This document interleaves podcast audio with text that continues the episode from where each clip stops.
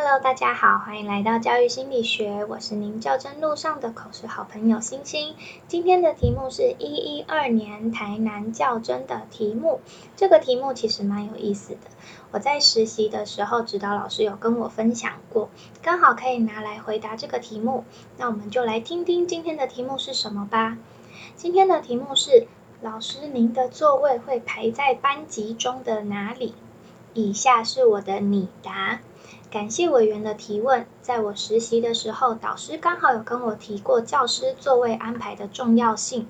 他告诉我，低年级导师适合坐在教室的前面，让孩子抬头就能看见导师，比较有安全感。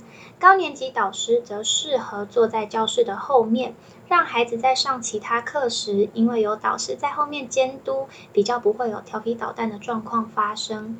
中年级则是孩子的特性弹性调整，要将导师座位安排在前面，还是中间，或是后面。在我开始担任导师之后，有带过低年级和高年级。一开始，我根据实习时指导老师的建议，带低年级时便将座位安排在前面。的确，孩子会很有安全感，我也能在科任课时马上注意到孩子的各种状态。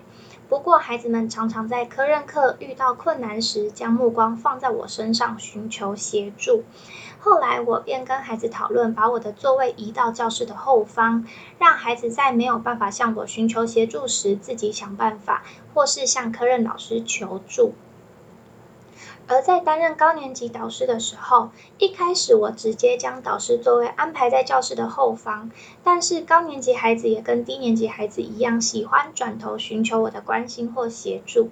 后来我便将座位安排在教室的中间偏前面的位置，让孩子抬头就能看到我，他们变得比较有安全感，上科任课时也变得比较专心。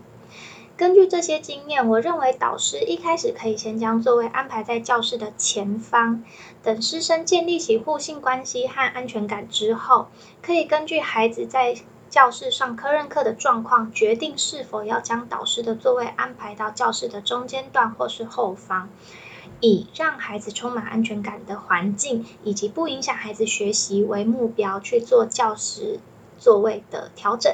那以上是我的想法，谢谢委员。这题的前半段我放的是前辈的经验分享，后半段放的是我的做法跟观察。根据前辈的分享跟我的实际经验来看，其实导师座位没有一定要安排在哪里，但是不管安排在哪里，都要以小孩的学习为目标。所以最后我的结论是以让孩子在有安全感的状况下去做安排。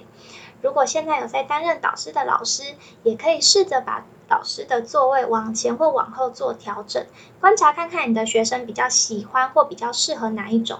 那在回答这种问题的时候，就会更有内容喽。那我今天的分享就到这啦，拜。